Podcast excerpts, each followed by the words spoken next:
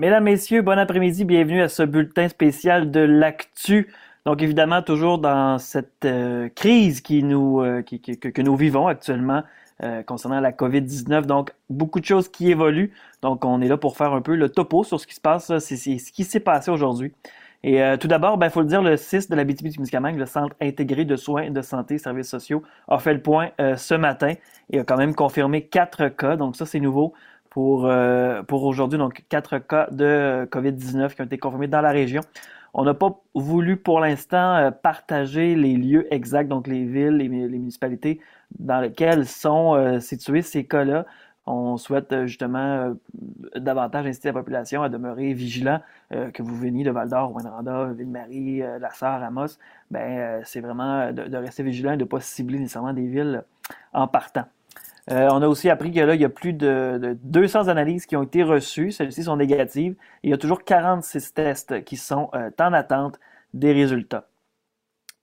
Voilà. Et euh, les cas confirmés sont toujours reliés aussi à des cas de voyageurs étrangers. Donc, pour l'instant, il ne semblerait pas y avoir de transmission locale pour ce qui est de la COVID-19 en région.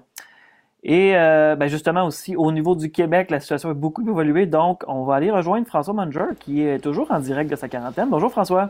Bonjour Mathieu. Ça va bien? Oui, ça va bien, ça va bien. On suit euh, de près la situation euh, partout au Québec et on peut le dire, dans les dernières heures, le bilan au niveau du Québec a littéralement explosé. 628 cas qui sont euh, maintenant répertoriés au Québec. Et là, euh, le premier ministre euh, a donc pris des décisions au Québec et il a demandé la fermeture de toutes les entreprises et commerces qui ne sont pas considérés comme essentiels jusqu'au 13 avril prochain. Mesure qui est effective à partir de demain soir minuit. Cependant, on disait si vous êtes capable de fermer plus tôt, que vous êtes capable de fermer aujourd'hui, faites-le.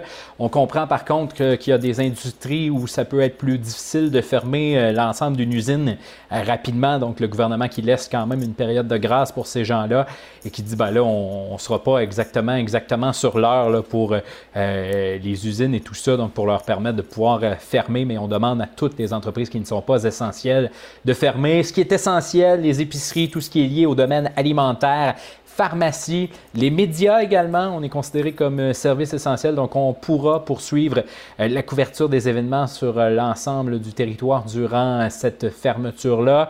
Le premier ministre qui a aussi demandé aux plus jeunes d'aider les personnes âgées entre autres, par exemple, en allant, faire l'épicerie pour eux. Donc, ce sont des, des, demandes qui ont été faites par le premier ministre cet après-midi lors de son point de presse quotidien. Et là, quand on parle de tout, ça inclut toutes les activités économiques, donc on, inclut là-dedans toutes les mines qui, qui, qui, qui sont en région. Là.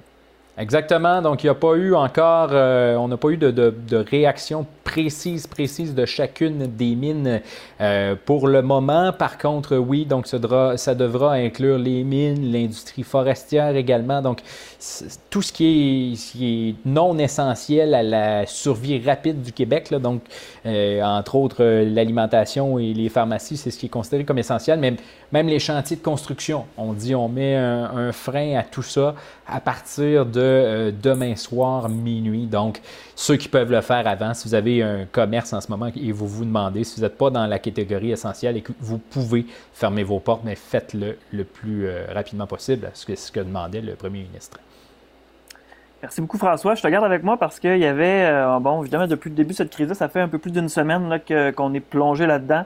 il y a plusieurs citoyens qui se questionnent, qui se sont questionnés sur, évidemment, toute la gestion, notamment en, lien avec les tests de dépistage. Euh, on le sait, on a vécu des difficultés pour obtenir la ligne. C'est long, donc faut, oui, ça, on l'a rappelé, il faut être patient. Euh, mais il y a aussi certains, peut-être, cafouillages là, euh, qui ont été vécus par certains citoyens. Et on a discuté avec une de ces celles-là qui va demeurer anonyme pour des raisons évidentes, pour pas être victime, en tout cas, de son propre malheur, là, finalement. donc, elle, elle, elle, a vécu tout le processus, donc contacter la ligne 877-645-4545 avant de se faire demander de contacter la ligne 811 pour finalement se faire recommander d'aller suivre euh, un test de dépistage à l'hôpital de Rouen-Noranda. Puis on lui a donné via la ligne des directives claires au niveau du 1 pour euh, mhm. les mesures de distanciation, pas utiliser le transport en commun, communiquer avec la meilleure personne qu'on croise à l'arrivée à l'hôpital et tout ça. Mais euh, ça a donné lieu à beaucoup de cafouillages, donc je propose d'entendre un extrait de, de, cette entrevue-là. Évidemment, vous comprendrez qu'on a modifié le son et on a brouillé le, visage pour éviter de la reconnaître. Effectivement. Pour mettre en contexte la clip, ce qu'il faut spécifier aussi, c'est que cet événement-là s'est passé mardi passé dans le système de santé. On sait que les choses peuvent évoluer rapidement. On pourra peut-être en parler un petit peu plus tard de comment ça se passe actuellement, mais voyez la clip. Euh, quand je me suis rendu à l'hôpital, en fait, euh, j'ai rentré par la porte d'urgence comme on m'avait dit. Euh, je me suis lavé les mains, je me suis rendu à l'agent de sécurité parce qu'ils ont posté des agents de sécurité à l'entrée qui ont des masques, qui vérifient que les gens se lavent les mains, puis qui donnent des petits pamphlets d'informations sur le coronavirus. Donc, je me suis rendu voir l'agent. Et lui, quand je lui ai dit que je venais pour un dépistage, ne savait pas quoi faire. Il m'a juste répondu OK, ben vous venez pour un dépistage, d'accord. Je, lui ai demandé où j'allais, il m'a dit ben je ne sais pas. Euh, il y a un nouvel employé qui est arrivé qui semblait être un infirmier ou un préposé. Il arrivait de l'extérieur, de dehors, euh, sûrement de prendre une pause. L'agent l'a intercepté pour lui dire euh, la madame vient faire un test de coronavirus, chose qui était dite très fort, dans, alors qu'il y avait plusieurs usagers autour qui là euh, semblaient stressés pour la situation, j'étais là pour ça. Et il m'a apporté, il m'a dit viens, suis-moi, donc je l'ai suivi. il m'a apporté à l'autre entrée complètement de l'hôpital, donc j'ai traversé l'hôpital au complet, que le 811 m'avait bien indiqué de ne pas faire.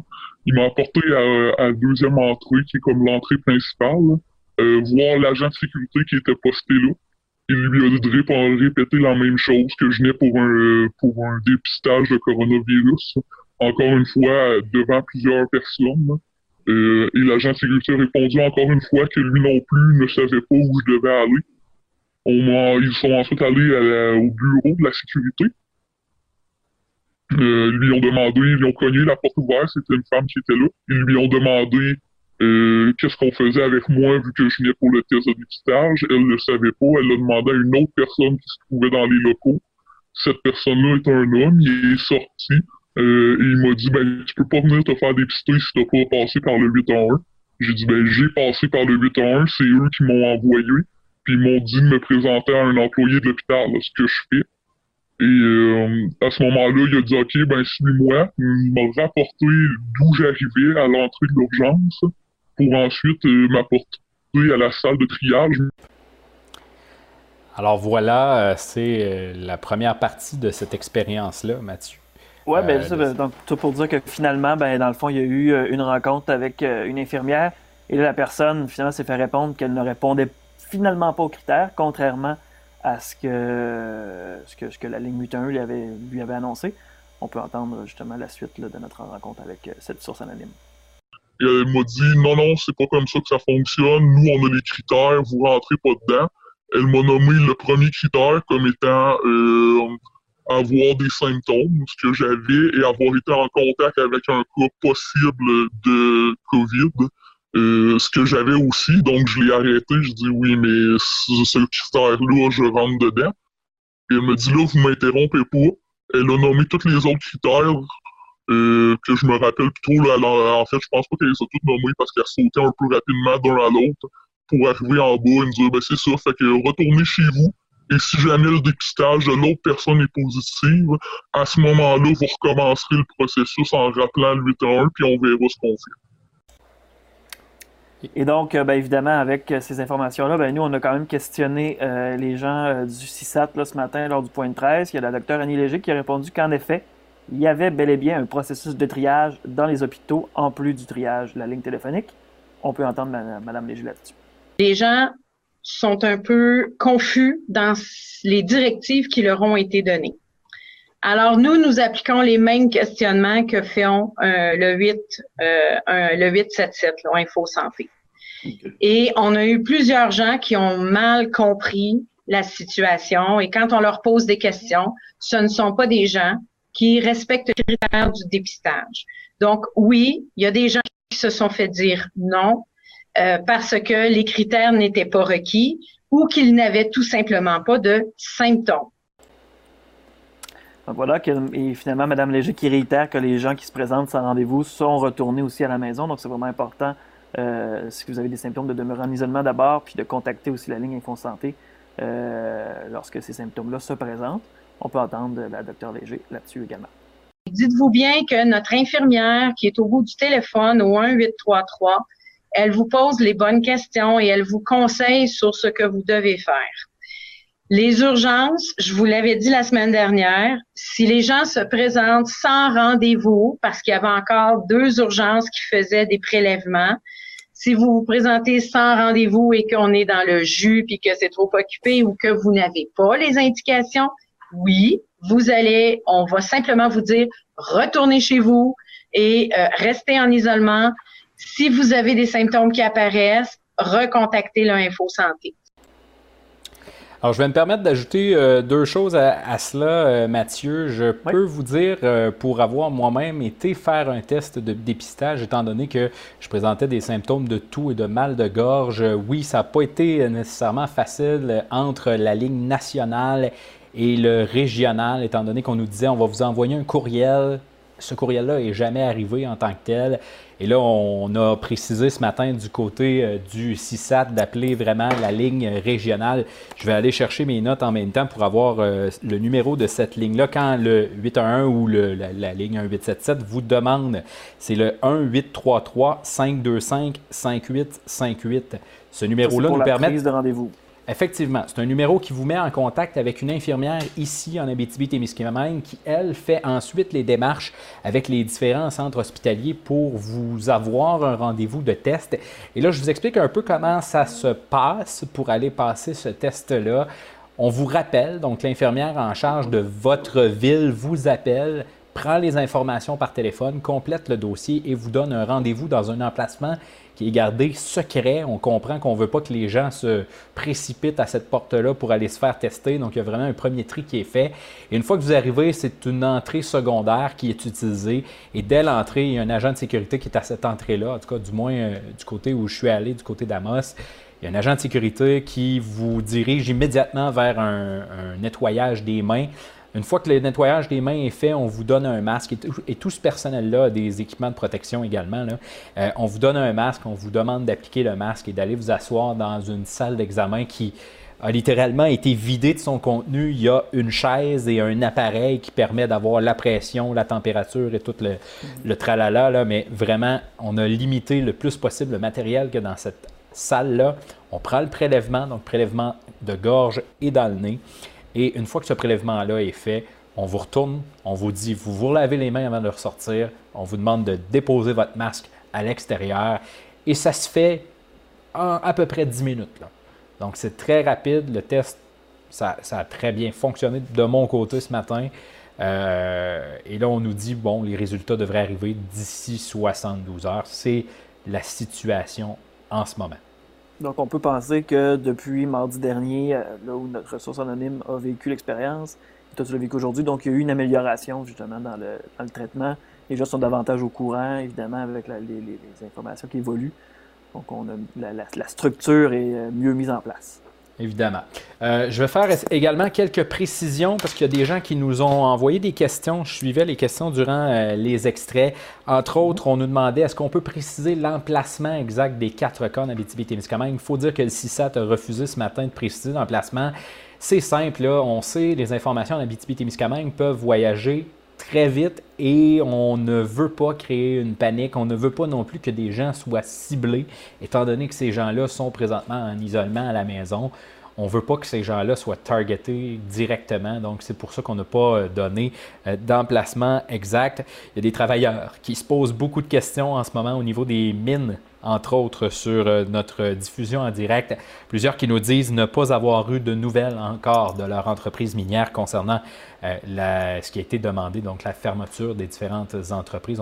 évidemment, on suivra euh, au cours des prochaines heures l'évolution de la situation, mais vraiment, le gouvernement Legault qui a demandé de fermer l'ensemble des entreprises qui ne sont pas essentielles. Cette liste d'entreprises essentielles n'est toujours pas exhaustive. J'ai vu une liste ce matin qui touchait principalement pour ce qui est des services de garde pour les services essentiels. Évidemment, il y a tous les services d'urgence, les services de pharmacie, les services de pompiers également. Ça faisait partie de cette liste-là.